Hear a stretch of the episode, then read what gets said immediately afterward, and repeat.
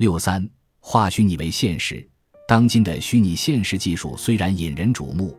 但仍然严重依赖人的想象力。其中的主要问题在于，用户的使用体验更多的局限于观赏一个虚拟的世界，并没有身临其境。VR 系统的设计思路就好像我们的感知来自我们脑袋里一个透过眼睛之窗向外张望的小矮人。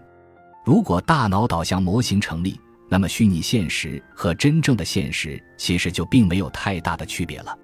毕竟两者都是从脑袋里向外张望。罗伯特·萨博尔斯基在《行为》一书中这样描述我们脑子里的小矮人：我们的大脑里隐藏着一个混凝土地堡。里面坐着一个操纵控制台的小矮人，构成小矮人的是纳米芯片、老式电子管、皱巴巴的古代羊皮纸、你妈妈的谆谆教诲打磨成的钟乳石、一道道硫磺痕和气魄铸就的铆钉。换言之，不是生理上的大脑那团黏糊糊的玩意儿。这个小矮人以某种方式凌驾于生理机能之上，控制着你的行为，在你的大脑里。却不是你大脑的一部分，在组成当代科学的物质规则之外独立运行着。从一个侧面来讲，当今的 VR 系统有一点确实做对了：当你转动头部的时候，会带动头戴的 VR 设备屏幕，但你面前的世界并没有随之转动，变化的是你眼前屏幕上的图像，这让你感受到似乎虚拟世界本身是静止的。正是因为心智与头部转动的物理现实之间的紧密耦合，VR 系统才能有效。要让虚拟世界有逼真感，VR 系统必须与物理世界紧密的耦合。这一点很能说明问题。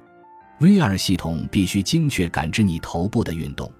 这已经是在借助某种形式的具身认知了。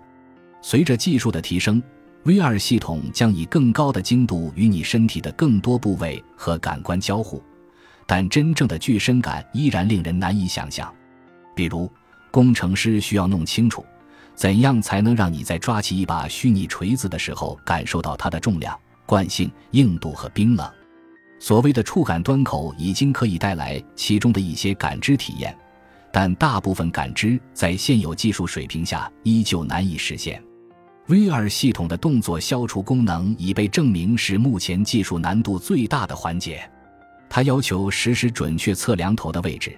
并相应的快速更新显示画面。早期 VR 系统的视觉界面虽然仅存在不足一秒的时滞，